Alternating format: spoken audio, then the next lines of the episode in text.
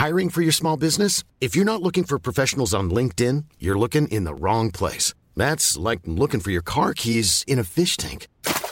LinkedIn helps you hire professionals you can't find anywhere else, even those who aren't actively searching for a new job but might be open to the perfect role. In a given month, over 70% of LinkedIn users don't even visit other leading job sites. So start looking in the right place. With LinkedIn, you can hire professionals like a professional. Post your free job on linkedin.com slash people today. Heraldo Radio, la H se lee, se comparte, se ve y ahora también se escucha.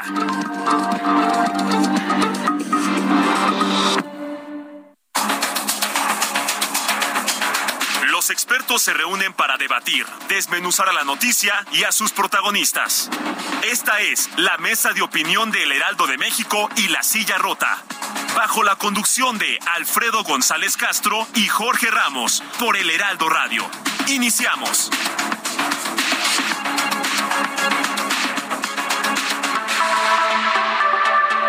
Muy buenas noches, bienvenidas, bienvenidos a esta mesa de opinión del Heraldo de México, La Silla Rota. Los saluda su servidor y amigo Alfredo González Castro, con el gusto de cada miércoles y comentarle que estamos transmitiendo totalmente en vivo desde nuestras instalaciones acá en el sur de la Ciudad de México por el 98.5 de su frecuencia modulada con una cobertura, usted ya lo sabe, en prácticamente todo el territorio nacional y también allá en los Estados Unidos. Gracias a la cadena del Heraldo Radio, lo invitamos a ser parte de nuestra comunidad digital a través de las cuentas que usted ya conoce en Twitter, en Facebook. Y bien, pues eh, ayúdenos a construir este espacio. Y bien, como cada miércoles doy la bienvenida a mi colega y amigo Jorge, Jorge Ramos, director editorial de La Silla Rota, quien nos va a platicar cuáles son los temas de esta noche. Jorge, ¿cómo estás? Alfredo, bien, bien, muy buenas noches y buenas noches al auditorio que cada semana nos, nos acompaña en este, en este espacio.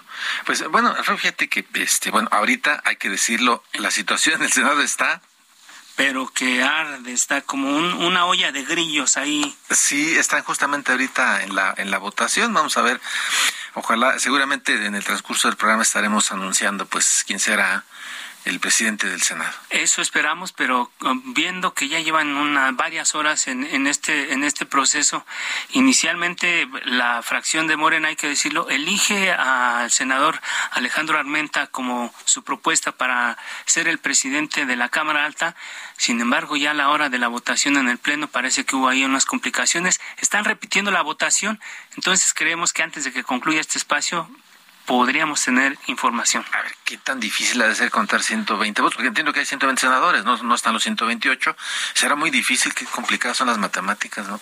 Parece, parece que no le están cuadrando los números. Pero en fin, vamos, a, vamos al programa de hoy y regresamos en algún momento para, para poner al tanto a la gente lo que está ocurriendo allá en la Cámara Alta. En estos momentos, así es. Fíjate, este Alfredo Auditorio, que eh, pues en 2021 eh, las elecciones intermedias eh, pues propinaron un duro descalabro no a, Morena es innegable no que la oposición pues obtuvo no votos muy fuertes arrasó en las alcaldías contra los pronósticos no que, que esperaban prácticamente un carro completo para la 4T eh, perder alcaldías no importantes como Cuauhtémoc, Miguel Hidalgo, Álvaro Obregón, Coyoacán, pues hicieron pensar que la ciudad está en riesgo para, para el morenismo.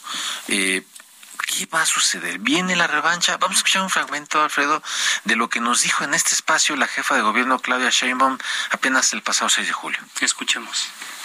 Eh, Claudia, desde 1997, ya lo decíamos con el ingeniero Cuauhtémoc Cárdenas, la ciudad capital eh, dio un viraje hacia la izquierda, pero ¿qué se puede esperar del 2024 eh, a pesar de que en la izquierda ya hizo un trabajo acá? La última elección hubo un descalabro importante. ¿Existe la posibilidad de que el PAN o sus aliados tomen las riendas de la jefatura de gobierno? No, y yo insisto, ¿eh? Porque del 2012 al 2018 eh, no gobernó la izquierda en la ciudad. O sea, fue un gobierno que se corrompió, que eh, utilizó los recursos públicos para beneficios personales, que gobernó con una enorme frivolidad, y que cambió por completo la manera de gobernar. O sea, aquí hubo durante seis años y particularmente los últimos tres años un proyecto distinto. Y ahora yo no lo llamaría descalabro ni mucho menos, esta ciudad es progresista y va a seguir siendo progresista, nada más eh, el PAN tuvo en el 2021 un millón de votos. el presidente López Obrador en el, la revocación de mandato tuvo un millón cuatrocientos mil votos eh, y con una tercera parte de las casillas y sin la propaganda asociada al, eh, a lo que fue la elección del 2021. Pues ahí está, para abrir boca. Ahí está, ahí está la, el contexto de lo que vamos a hablar y precisamente el fin de semana también hubo un evento muy importante en, la dirigencia de Morena aquí en la Ciudad de México y como ya saben eh, los amigos del auditorio, hubo una elección y de esa elección resultó ser el nuevo presidente de, de, Morena aquí en la Ciudad de México, Sebastián Ramírez, a quien esta noche recibimos en estos micrófonos. Sebastián, gracias, muy buenas noches, ¿cómo estás? Hola, buenas noches, muy bien, gracias. ¿Y ustedes? Bien, pues aquí entrevistándote nada más. Pero a ver, Jorge, Jorge se va a arrancar con la primera, la primera participación, Sebastián. ¿Cómo estás, Sebastián? Muy buenas noches, qué gusto escucharte. buenas noches, aquí con gusto de irles. Muy bien, bueno, pues mira, ya, ya escuchaste, ya escuchamos junto con el auditorio la voz de Claudia Sheinbaum, quien, bueno, ya decíamos estuvo en estos micrófonos el 6 de julio. Y pues la entrevistamos a propósito de los 25 años de la elección en la, en la que la izquierda ganó el poder chilango, ¿no? Con Cuauhtémoc Cárdenas a la cabeza. Y bueno, pues sobre los resultados del 2021 nos decía que pues ella no le llamaría descalabro, ni mucho menos, porque esta ciudad es progresista y va a seguir siendo progresista. Sebastián, eh, estás tomando pues las riendas de, de, Morena en la Ciudad de México. Platícanos, ¿qué pasó en el 2021 desde tu punto de vista? Bueno, pues primero déjenme eh, presentarme con su auditorio. por favor, por favor. Eh, porque mucha gente posiblemente no me conozca. Yo vengo, yo como millones de ciudadanos, pues me incorporé a la política a partir de la convocatoria que hizo el presidente López Obrador. Yo no vengo de otros partidos, yo tengo 34 años y como muchos mexicanos, eh, pues yo también pensaba o no creía en los partidos políticos y cuando el presidente hace la convocatoria a formar Morena después de el terrible sexenio de Felipe Calderón, de ver cómo se había robado la presidencia, cómo compró la presidencia de Enrique Peña Nieto, pues yo soy de los que decide vamos a meternos a hacer política, política de la buena y es que así formamos Morena. ¿Qué creo que es nuestro reto hacia adelante? Pues profundizar en esto que nosotros llamamos la revolución de las conciencias, que no es más que informarle a la ciudadanía sobre los resultados de nuestros gobiernos, lo que lo otro fundamental es nuestra tarea de organizarnos, organizarnos en todos la ciudad. Nos estamos planteando fundar 5.553 comités seccionales, es algo que nadie tiene en la ciudad y lo otro, pues movilizarnos a favor de las causas en las que creemos, ¿no? Así es, Sebastián, pero todo lo vas a hacer eh, con base en lo que ocurre en la última elección. ¿Cómo encuentras el partido? Porque eh, si bien Claudia Sheinbaum dice que no fue un descalabro lo que ocurrió hace algunos años, pues no tiene nueve alcaldías y parece que hay complicaciones también en el Congreso. ¿Cómo encuentras, cómo encuentras el partido y qué piensas de lo que ocurrió en el 21? Bueno, hay que precisar que en el 2021 eh, Morena sigue siendo el partido mayor más votado de la ciudad. Hoy en día tenemos la mayoría en, como partido y como y con nuestra coalición juntos haremos historia. Y creo que el último año eh, ya se ha hecho un proceso de reorganización y de movilización muy importante y muy valioso. Entonces, pues eh, Morena vivió todo un proceso en el primer, digamos, la primera mitad del sexenio en todo el país, en donde pues nos fuimos al gobierno, por decirlo de alguna forma, eh, y ahora, eh, pues después de, este tiempo, nos estamos reorganizando, algunos militantes nos vamos a volver a hacer tareas de partido, y con esta meta que es organizarnos, impulsar la revolución de las conciencias, salir a visitar a la gente casa por casa y movilizarnos en torno a las causas justas en las que siempre hemos creído. Claro, Sebastián, pero bueno, eh, eh, diría el clásico, eh, ya nos confiamos, no nos volveremos a confiar. Siendo autocríticos, ¿en qué crees que se equivocaron en Morena en las pasadas elecciones? Como ya les decía, tuvimos un proceso de organización muy intensivo entre el año 2012, 2014 a 2018.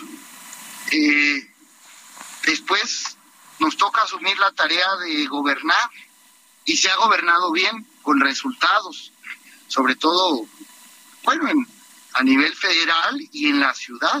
Eh, y que viene hacia adelante, pues reconstruir esta organización, por eso estos 5.553 comités seccionales, por eso esta idea de salir, tocar casa por casa, vamos a ir a visitar a su audiencia, eh, vamos a llegar a sus casas, a poder entrar en contacto con la ciudadanía.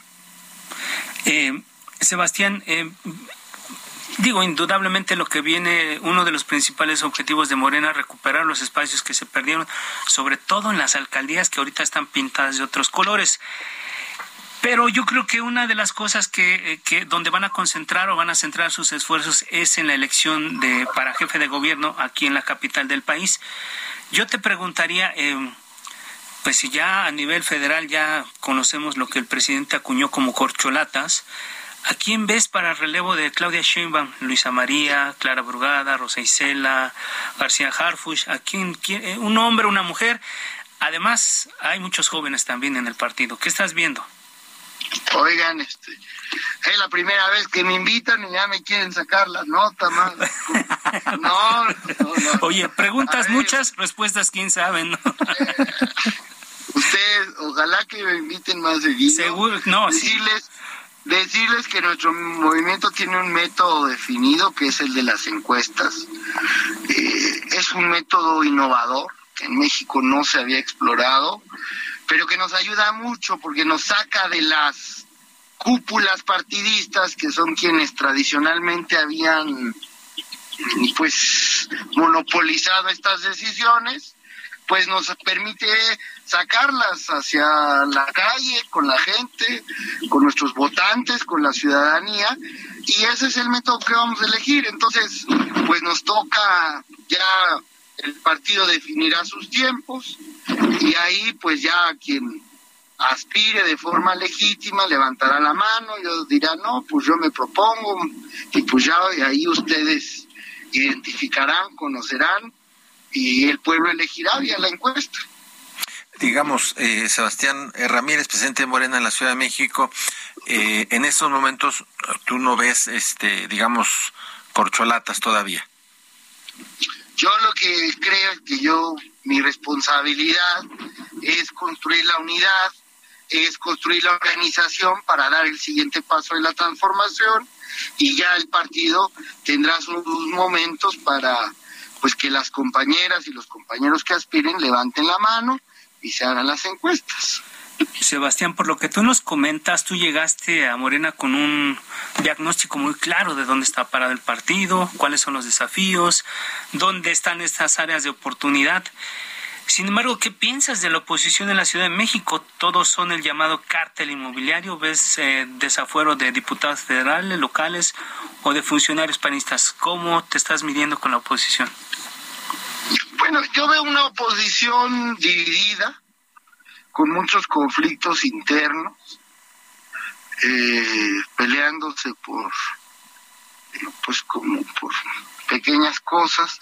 Bueno, ya todos ya se apuntaron para tal cargo, etcétera, entonces eso les dificulta. Y sobre todo veo una oposición sin un proyecto claro. ¿verdad? Eh, nosotros hemos sido muy concretos y muy definidos en qué ciudad le proponemos a la gente. Nosotros proponemos un sistema de bienestar. Eh, por ejemplo, la jefa de gobierno estableció una beca para todas las niñas y niños de la ciudad, 1.2 millones de niños. Eh, ¿Por qué? Porque creemos en la educación pública. Ellos no nos han dicho qué piensan. Nosotros hemos hecho una política muy clara a nivel federal y a nivel local de recuperación del sector energético. Eh, ellos, pues ya sabemos qué, qué visión tienen, que es el tema de las privatizaciones. Nosotros hemos hecho una muy intensa apuesta por el transporte público. Ellos no sabemos qué visión tienen de movilidad. Entonces, ¿de qué habla esto? Pues que de los conflictos internos, de los escándalos de corrupción, como el tema del cártel inmobiliario, pues no tienen un proyecto, no dan ideas, no le proponen algo a la ciudadanía, solo se dedican a descalificar al presidente y a la jefa de gobierno. Claro, ahora, eh, eh, independientemente de esta eh, visión que, que, nos describes de la oposición, eh, ¿tú ves algún puente, digamos, para atender con ellos de diálogo, para avanzar en temas que le interesen a la gente, en mejorar la, la, la, ciudad? ¿Tú verías algún tipo de puente con, con, con, la oposición y en qué temas lo verías, por ejemplo? Pues mira, eh, tenemos el reto en los próximos meses, que yo creo que ahí va a ser una prueba interesante, de la reforma constitucional para hacer derecho universal esta beca. Eh, para las niñas y los niños de la ciudad. Es un tema importante porque la administración anterior le llamaban niños talento. Era una cosa discrecional, solo se lo daban a, pues no sé, por motivo político o que es que el que sacaba 10, etcétera. Nosotros estamos planteando que ya sea un derecho, pues para hacer la reforma constitucional en el Congreso de la Ciudad se necesita la mayor parte de los votos y ojalá que ahí la oposición quiera tender puentes, sería magnífico porque es un beneficio para todas y todos. Eh, Sebastián, déjame regresar un poco a la relación que van a, van a tener ustedes a partir de ahora con, con los partidos de oposición. Vemos que se está evidentemente utilizando a la Fiscalía de la Ciudad de México para señalar cosas que es muy probable que, hayan cometido alguna irregularidad y quien la haya quien lo haya hecho pues se merece lo que lo que sea en aras de cumplir con la ley. Sin embargo, a veces da la impresión que como que son avisos de que eh, Morena va a utilizar a la fiscalía en contra de la oposición. ¿Esa es la apuesta de Morena en este momento de, del partido en la Ciudad de México? Bueno, yo de ninguna manera veo eso. La fiscal general de justicia de la ciudad es una mujer ejemplar, con una carrera intachable, ha disminuido los niveles de impunidad de forma importantísima en delitos como el homicidio, el feminicidio, ha tenido políticas muy innovadoras como es el banco de ADN, o sea, y es una mujer muy respetada en el mundo eh, jurídico entre,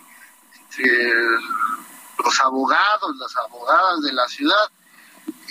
Lo que pasa pues es que antes tenían la costumbre de que pusieras político eras intocable y ya no hay eso, pues ya nadie es intocable y pues la, la, la fiscalía pues siempre procede este y procede a, cuando se requiere, cuando hay denuncias, más si son de servidores públicos, eh, pues sin distinción política. Incluso ha procedido contra contra servidores públicos o, o, algunos este, miembros del propio Morena.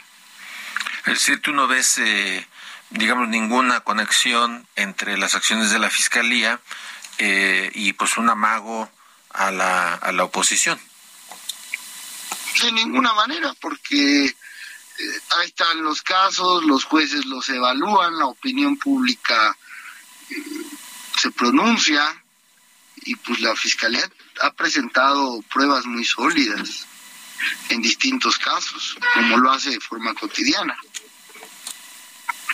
Claro. Fíjate, eh, mucho se ha criticado y, creo que con justa razón, ¿no? Como gobiernos del PRI, del PAN, eh, usaron eh, gobiernos estatales para perpetuarse en el poder. Eh, tú llegas a la dirigencia de Morena en la Ciudad de México, pregunto, para apoyar aspiraciones presidenciales de alguien y el piso parejo. Yo llego a la presidencia de Morena con el mandato de un Congreso estatal que me eligió por consenso, lo cual me hace agradecerles muchísimo 232 consejeros que estuvieron de acuerdo y llego a la dirigencia estatal con un objetivo clarísimo y concreto, que es dar el siguiente paso de la transformación en 2024, que nuestra ciudad eh, siga siendo el corazón de la transformación, que avancemos en ampliar nuestro sistema de bienestar social, que nuestra capital siga siendo ejemplar, ejemplo a nivel nacional de libertades democráticas. Todo eso, seguir profundizando este proceso de transformación que comenzamos en el 2018. Gracias, Sebastián. una última pregunta antes de entrar eh, a un ejercicio que aquí que elaboró Jorge, pero nada más. Eh, pues es una ventaja que seas joven tú, eh, eh, eres un dirigente joven. ¿Cuál va a ser el perfil de los, de los candidatos que, que van a eh, colocar para las alcaldías y para la jefatura de gobierno? ¿Cómo va a ser el perfil? ¿Hombres, mujeres? Cuéntanos un poco. Bueno, mujeres, hombres libres que la encuesta de Morena mide más o menos algunos atributos que es importante que se conozca. Eh, Obviamente que haya conocimiento de la gente de la trayectoria, honestidad es lo más importante.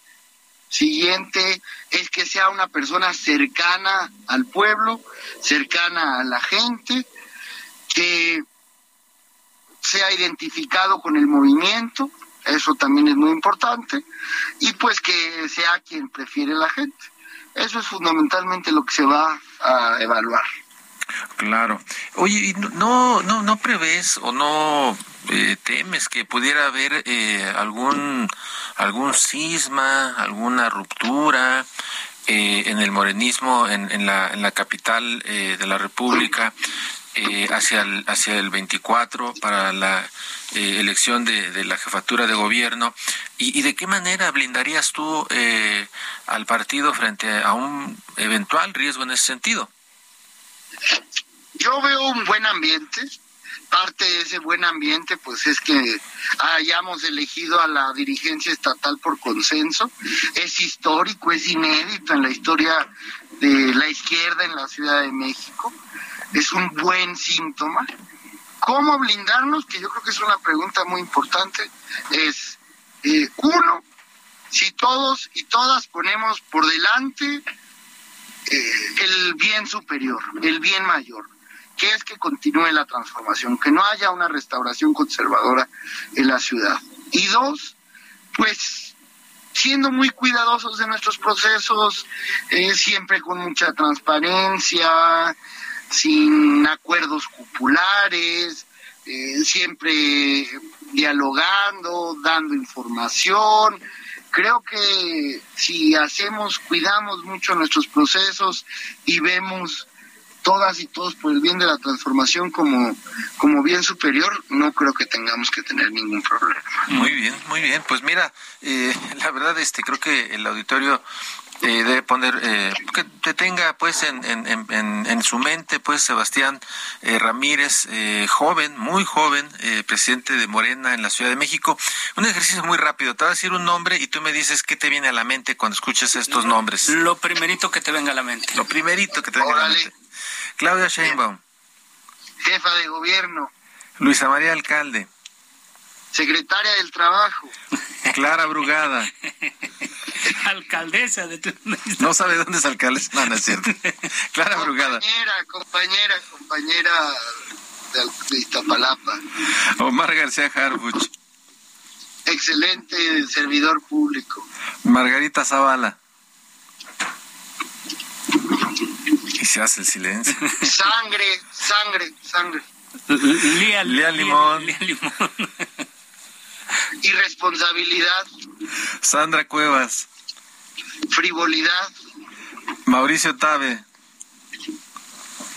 ¿Dónde está? Santiago Tabada. Se hace el silencio. Corrupción inmobiliaria. Muchas gracias. Muchas Sebastián Ramírez, presidente Morena en la Ciudad de México, gracias y vamos a dejar abierta la comunicación porque seguramente vamos a estar hablando mucho de estos asuntos próximamente. Gracias y enhorabuena. Mucha suerte. Muchas gracias. Mucha suerte, Sebastián. Hasta luego. Ahí está lo que dice el joven, el, nuevo joven presidente de Morena aquí en la Ciudad de México. Ya escucharon cuáles son los conceptos, cuáles son las prioridades, cuál es el perfil de la gente que van a postular como candidatos. Vamos a hacer una pausa, no le cambie y regresamos.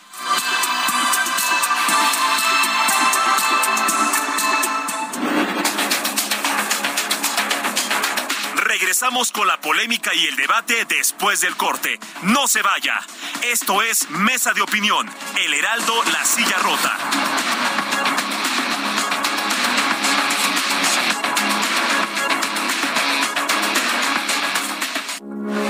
Heraldo Radio, con la H que sí suena y ahora también se escucha.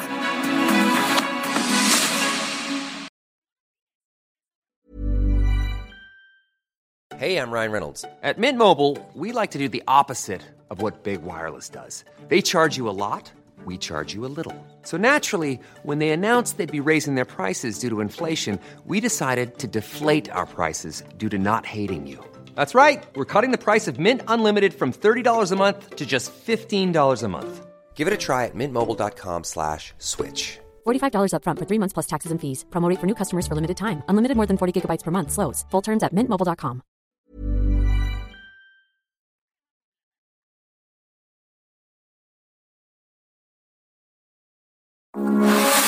Radio, con la H que sí suena y ahora también se escucha.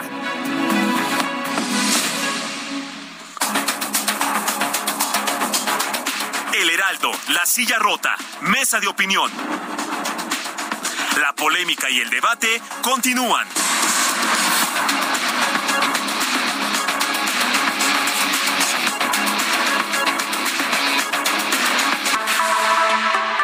Son las nueve de la noche con 30 minutos, hora del centro del país. Le reiteramos que estamos transmitiendo totalmente en vivo por el 98.5 de su frecuencia modulada desde nuestras instalaciones acá en la Ciudad de México, con una cobertura en prácticamente todo el territorio nacional y también allá en los Estados Unidos, gracias a esta cadena de El Heraldo Radio. Jorge, amigos del auditorio, estamos de regreso en esta segunda parte de la mesa de análisis. ¿Qué tal, Alfredo? Muy buenas noches, buenas noches al auditorio. Estamos de regreso de la primera parte y bueno, eh, nada más un comentario. Eh, sigue, ¿no? El, tema en, en, el Senado eh, para la elección del, del nuevo presidente, quien presidirá la mesa directiva en la Cámara Alta el próximo año. y pues están en eso, ¿no? Están, en, el recuento de los votos, pero tenemos un enlace. Así es, tenemos un enlace. Tenemos en la línea a Misael Zavala, ¿no? A ver, vamos a escuchar cómo qué está pasando en, la, en el Senado. Por favor, en la Asamblea. Ahí está, ahí está. A ver. Ahí está. Eh, la que, la que hablaba era Olga Sánchez Cordero, aún presidenta del Senado de la República, tratando de, bueno, pues llamar al orden a, los senadores en este proceso eh, que se les ha estado complicando. Eh, se repitió la votación porque había habían ocurrido 10 votos eh, sin manifestación y eso los atoró y fueron a un segundo. la votación, así, es. Misael. Adelante, Misael, cuéntanos qué está pasando en este momento en, en el Senado de la República, Misael Zavala. En estos momentos, pues están eh, recontando otra vez los votos, debido a que también en este momento pues hay otro error, falta un voto, no se ha podido contar este voto, entonces están dando los resultados en estos momentos. O sea, se les complican las matemáticas a los a los senadores, Misael. Se les desapareció un voto. se les desapareció un voto, pero ahora ya están recomponiendo y son en estos momentos están dando la votación. A ver si a ver si podemos meter el audio. Planilla propuesta 51 votos. Votos diferidos 10.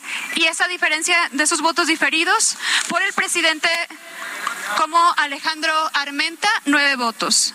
La senadora Ana Lilia Rivera, ocho votos. El senador la senadora Alejandra Reynoso, dos votos. El senador Erubier Ávila, cuatro votos. La senadora Verónica Camino Fajart, ocho votos. La senadora Verónica Delgadillo, dos votos. La senadora Marta Márquez, cuatro votos. Y la suma total por la planilla, más los votos emitidos a favor y los votos diferenciados, darían lo siguiente. Para el senador Alejandro Armentamier, 60 votos. Ana Lilia Rivera Rivera, 59 votos. Alejandro Reynoso Sánchez, 53 votos. Erubiel Ávila Villegas, 55 votos. Verónica Camino Fajar, 59 votos. Verónica Delgadillo García, 53 votos. Marta Márquez Alvarado, 55 votos y serían todos los votos emitidos. Los votos anulados en abstención y en contra por reglamento se unen en 60 votos y no se completa la mayoría. ¿Qué significa eso? Bueno, pues ahí está. Escuchemos a la presidenta del Senado. A Verónica Delgadillo, secretaria de la mesa directiva, era la que estaba haciendo el, el recuento. Así es. Misael, eh, ¿qué está pasando? Cuéntanos. ¿Se repite la votación? En este momento, Isaías, pues hay aplausos de parte de la oposición. Morena está descontentado. Comienzan los gritos aquí en el pleno del Senado. Pero vamos a ver cómo resuelven ahora esta situación. Se tendría que dar otra nueva votación o con una nueva planilla debido a que esta pues ya fue agotada. Una nueva planilla se estaría votando eh, ya sea hoy mismo o eh, se aplaza la reunión hasta mañana por la mañana, donde se tendría que desahogar ya todo el tema. Bueno, lo que sabemos en este momento está interviniendo la presidenta de la mesa directiva del Senado, Olga Sánchez Cordero, y parece que nos vamos a ir esta noche sin que tengamos presidente de la mesa directiva en la Cámara Alta. Así es, Verónica Gadillo, la secretaria de la mesa, había hecho el, conteo y dijo que 60 votos para eh, Alejandro Hermenta y eso pues no alcanza. Pido silencio, por favor. Por favor, permítame, senadora. Si quiere usted gritar. Es la voz de Malo Michel, senadora. Si quiere usted alzar la voz, hágalo con todo gusto, pero pida el uso de la palabra. Muchas gracias. voy a pedir, senadora, en aras de la legalidad a la que hace rato argumentaron por no tener la palomita o lo que tenía que ser en la boleta, yo creo, senadora, que no estamos en condiciones de aceptar este resultado. ¿Por qué? Porque una de sus secretarias tomó una boleta se, me permite, me permite. Bueno, pues en la asamblea. Parece que no hay definiciones en este momento. Sí, lo que es un hecho, sí, lo que es un hecho es que eh, al momento el pleno Senado de México, de México no completó la mayoría para elegir al presidente de la mesa directiva y pues vamos a ver si esta misma noche o eh, resuelven este entuerto, pero lo que sí las cuentas no les dan, ya van, es la, en la segunda votación del día y las cuentas no les dan y pues ya escuchamos ahí el jaloneo, la discusión. Misael, pues eh, cuéntanos qué está pasando en este momento y es muy probable que sigamos contigo, después. Cuéntanos para ir cerrando. En este momento eh, está hablando todavía Marta Lucía Michel, Manu Michel, dice que no hay limpieza en este proceso eh, de votación debido a que están acusando a la senadora Verónica Delgadillo pues de, bajarse de prácticamente de la tribuna con un voto, según supuestamente fue así como lo vio Marta Lucía Mitchell, en este momento está hablando y eh, se espera ya un debate también pues álgido después de esta votación.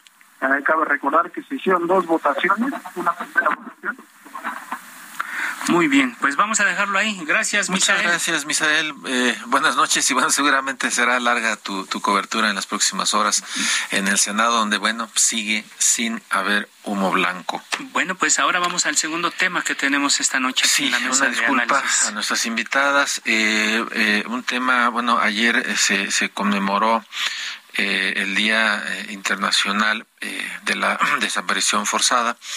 Y bueno, este martes miles de personas salieron a las calles en al menos 25 entidades de la República para exigir al gobierno poner fin a esta a la crisis de desapariciones.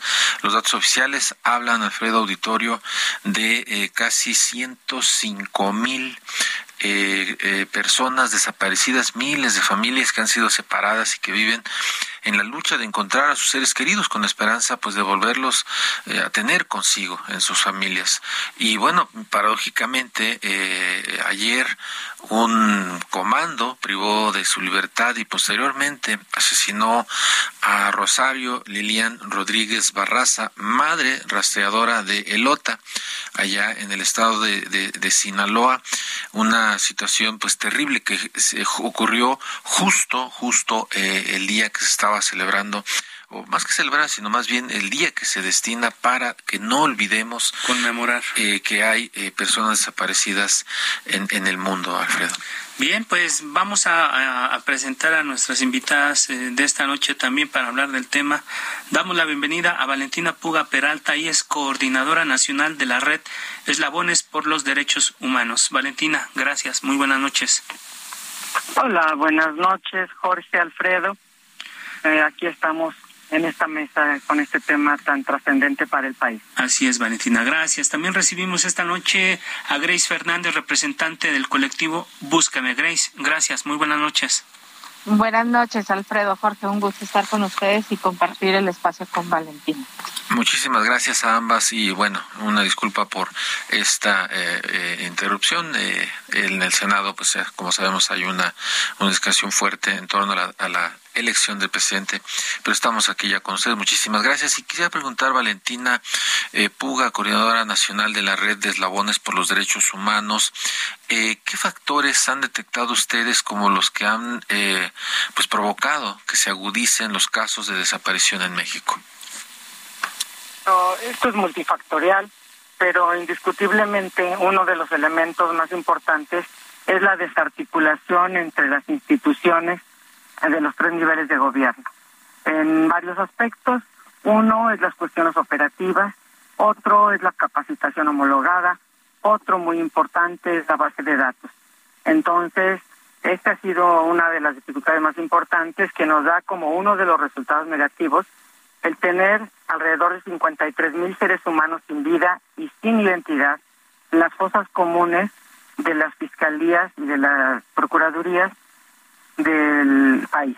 Entonces, si se han acumulado esta gran cantidad de personas sin vida y sin identidad, es porque no hay, no comparten bases de datos, no hay un repositorio nacional, no tienen la tecnología instalada para que puedan las distintas bases de datos eh, compartir información y eso provoca que muchas de las personas que están dadas por desaparecidas y están siendo buscadas por cielo, mar y tierra por sus familiares, las tengan en estos espacios bajo el resguardo y la responsabilidad de las fiscalías eh, de las entidades federativas y de la federación y que hacen años para que las familias lleguen a saber que ahí estuvieron todo el tiempo sus familiares. Nos parece que ese es uno de los principales elementos. Gracias, Valentina. Con 105 mil personas desaparecidas, se habla ya de una crisis de derechos humanos en México. ¿Cómo llegamos a esta tragedia? Grace Fernández, representante del colectivo Búscame. Bueno, definitivamente para que esto siga sucediendo y a estas dimensiones es porque hay eh, impunidad y corrupción, ¿no? O sea, esto que, que hablaba Valentina, sí, definitivamente son elementos importantes que han favorecido estas graves violaciones a derechos humanos de forma tan sistemática, pero la pregunta en, en, en, el fondo es cuál es el origen y esa es la impunidad y la corrupción. Eh, cierto, no viene eh, de este gobierno, pero la política de abrazos y no balazos eh, creo que no ha favorecido en absolutamente nada y los números están ahí, ¿no? le decíamos ayer al, al, al subsecretario Encinas, en mayo eh, lamentablemente llegábamos a 100 mil personas desaparecidas. Ahora somos, eh, tenemos 105 mil, 5 mil personas desaparecidas en tres meses. Es completamente injustificable, imperdonable y más cuando hay tanto trabajo desde las víctimas para tratar de que este delito no se siga cometiendo.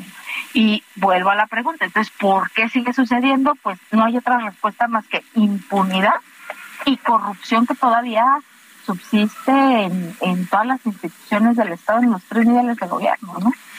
Claro, terrible que eh, el diagnóstico, eh, y coincido, eh, que sea impunidad, corrupción, eh, desorden eh, en el Estado mexicano y, por Estado mexicano entender pues los tres órdenes de gobierno, los distintos eh, estamentos del, del, de tanto poder judicial, legislativo, el, ejecutivo, no, algunos con mayor responsabilidad que otros, pues terrible este este diagnóstico que, que ustedes plantean. yo quisiera preguntar Valentina Puga Peralta, coordinadora nacional de redes Eslabones por los Derechos Humanos, ¿cuál es el perfil o digamos quiénes, eh, si se puede hablar de perfiles eh, de quienes son eh, más víctimas de este tema de la desaparición en México?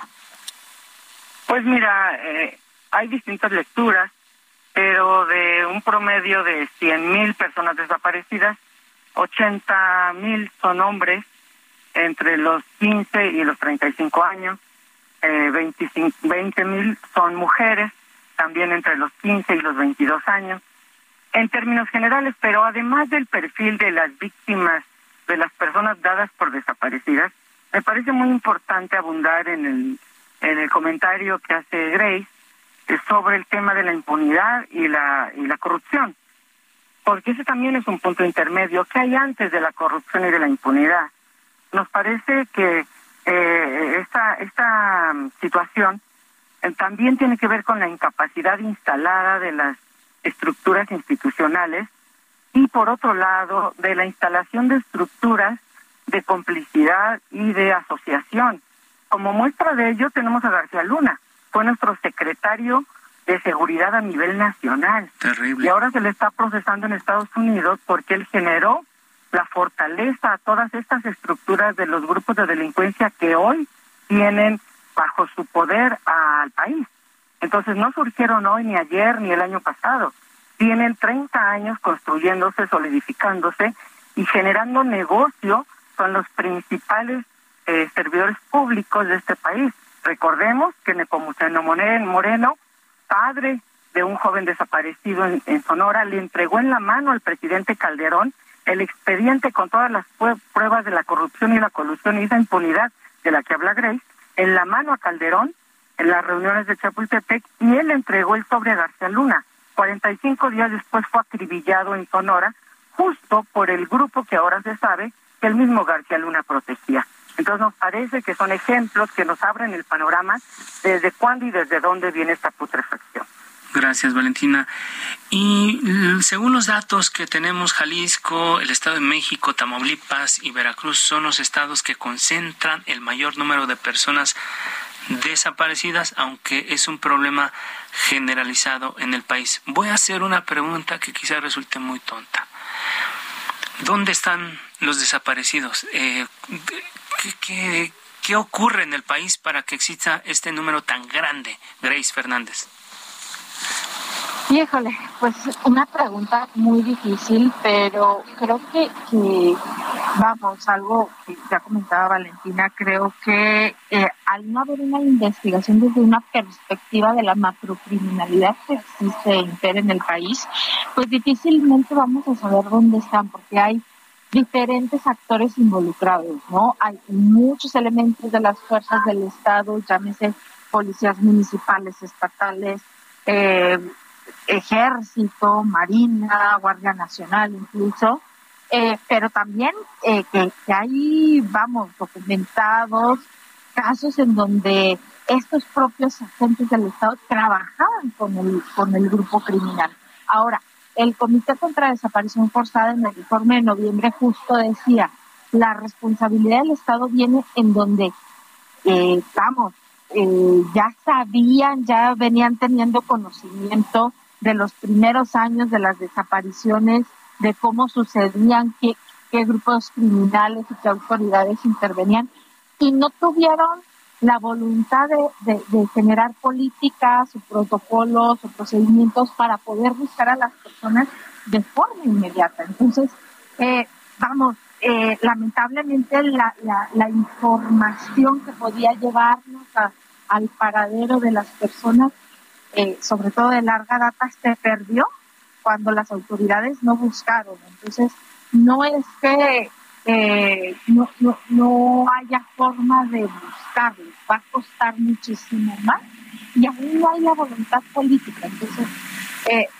decíamos ayer a, a eh, parte de lo que las familias hemos estado apuntando en los últimos dos años es hay más de 52 mil personas fallecidas no identificadas que, ya están ahí. Solamente falta el proceso de identificación y muchos de ellos pueden ser personas desaparecidas, que las seguimos buscando como desaparecidas y que desde hace mucho pues están en los servicios médicos forenses, ¿no? Entonces, sí, una parte pueden estar ahí, pero vamos, la mayoría no necesariamente está en esas condiciones. Entonces hay mucho trabajo por hacer en materia de búsqueda porque seguimos en una perspectiva de, búsqueda amplia y, con enfoque de la macrocriminalidad. Muchas gracias, eh, Grace Fernández. Y yo le pregunto a, Valentina Puga, eh, en México eh, hay más de 50 mil personas que fallecieron eh, sin ser reconocidas, sin saber quiénes son. Eh, ¿Hay alguna conexión entre esta cifra y, el, y el tema de los desaparecidos? Indiscutiblemente sí. Tenemos casos totalmente documentados que así lo revelan. Nosotros como redes Labones participamos directamente dentro de las fosas, esto es en la zona cero, de las exhumaciones de Tepelcingo y Jojutla y pudimos darnos cuenta que gran parte de esas 200 personas que rescatamos eh, estaban siendo buscadas. Claro que ahorita solo se han identificado 13. De esas 13, la mitad no eran de Morelos, la mitad eran de entidades inclusive muy distantes a miles de kilómetros que habían desaparecido allá. Sus familiares, por supuesto, que los buscaban vivos, pero después de que van pasando los años, dicen, bueno, si estuviera vivo ya se hubiera comunicado con nosotros, con su esposa, con sus hijos. Entonces, pues empiezan a buscar en esos espacios y es que se, se, uno cuenta que el procesamiento pericial es tan deficiente que podemos nosotros revelar datos duros de varias de las personas que rescatamos de ahí que estaban vestidas y calzadas. Nunca se les practicó ninguna pericia a la que por ley están obligados los espacios forenses y estaban, ni siquiera les habían desabrochado los, las agujetas de los tenis, tenían tiros de gracia en la cabeza y ni siquiera les habían generado un cuadernillo de identidad. Entonces, con estas y otras em, otras evidencias de datos duros como las fosas de Tamaulipas, casi 200 personas se rescataron de ahí. Tenemos el caso de la familia Mojicadilla, dos hermanos desaparecidos desde el 28 de marzo del 2011 iban rumbo a buscar trabajo a la frontera, desaparecieron en Tamaulipas y entonces se les encontró a los 10 días. Y sin embargo a la familia se les avisó seis años después. Todo el tiempo estuvieron en manos del entonces PGR y de la misma Fiscalía del Estado de Tamaulipas. Y aunque uno de los jóvenes traía su, su documento de, de identidad, no tuvieron la atención siquiera de buscar a la familia, una familia campesina que usó seis años de sus cosechas, de su siembra, de su salud, de su vida, buscando a sus hijos y no estaban en una fosa clandestina en un cerro, no estaban siendo cooptados por la delincuencia organizada para sicariato forzoso, estaban en manos de la autoridad que por su falta de responsabilidad tuvo en agonía a esta familia. Y así debe haber miles, por supuesto que hay una relación directa. Tenemos las pruebas de ello y, nosotros por eso ahorita hemos enfocado gran parte del esfuerzo en la construcción del mecanismo extraordinario de identificación forense y en el Centro Nacional de Identificación Humana, que hace dos semanas se acaba de dar el banderazo de salida en las instalaciones de Morelos. Entonces, si bien los buscamos vivos, también sabemos que esos 53 mil seres humanos, alguien los está buscando. Y es lógico, totalmente por sentido común, saber que gran parte de ellos son las personas amadas de las familias que están en búsqueda en este país. Gracias, Valentina. Grace, una última pregunta, nos estamos yendo ya. Eh, entonces, lo que vemos después de escucharlas o lo que escuchamos es que hay una falta de voluntad política. Completamente, y es parte del reclamo que seguimos haciendo, pues todas las familias y todos los colectivos, ¿no? Eh, hay instituciones, hay protocolos, hay leyes bien bonitas, vanguardistas del mundo. Sin embargo, eh, no hay un trabajo efectivo, no hay una implementación, porque simplemente no quieren. Ayer le decíamos en Encinas por qué el fiscal, a pesar de que ya tiene instrumentos que le pueden ayudar, no acepta la ayuda de las comisiones de búsqueda del mecanismo, ¿no? Muchas gracias, Grey Fernández, representante del colectivo Búscame, Valentina Puga Peralta, coordinadora nacional de la red Eslabones por los Derechos Humanos. A las dos, gracias por atender nuestra llamada y seguimos en contacto porque este tema le vamos a dar mucho seguimiento. Gracias. Buenas noches. Jorge. Nos vamos. Muchas gracias, buenas noches. Y pues nosotros nos vamos, este, no sin antes eh, comentar, Alfredo, que pues a ver, en el Senado sigue eh, todo enredado. Eh, habrá una tercera votación, están ratificando el, el quórum. y bueno, pues vamos a ver, porque al parecer no se van, hasta que haya presidente y Alejandro Armenta va a seguir participando en, eh, en las votaciones. Entonces vamos a ver. Noche larga para los, legisladores y los colegas que están cubriendo esto. Tenemos un audio del, del actual eh, presidente de la Junta de Coordinación, Ricardo Monreal. Ya lo expresó el senador Félix Salgado. La mayoría legislativa que conformamos estamos de acuerdo en la repetición bueno, y con esto Lo cierto es que hay presentes 121 senadores. Nos vamos. La mayoría absoluta, la mitad de ella son 61. Nos vamos, eh, nos escuchamos la próxima semana, 9 de la noche, el martes, miércoles igual. Gracias, nos despedimos. Hasta la próxima. La polémica por hoy ha terminado. Le esperamos el próximo miércoles para que junto con los expertos analicemos la noticia y a sus protagonistas en la mesa de opinión El Heraldo de México y La Silla Rota.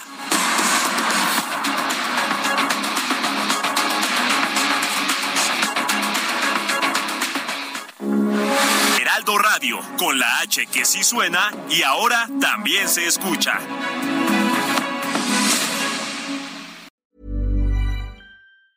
Hey, it's Danny Pellegrino from Everything Iconic.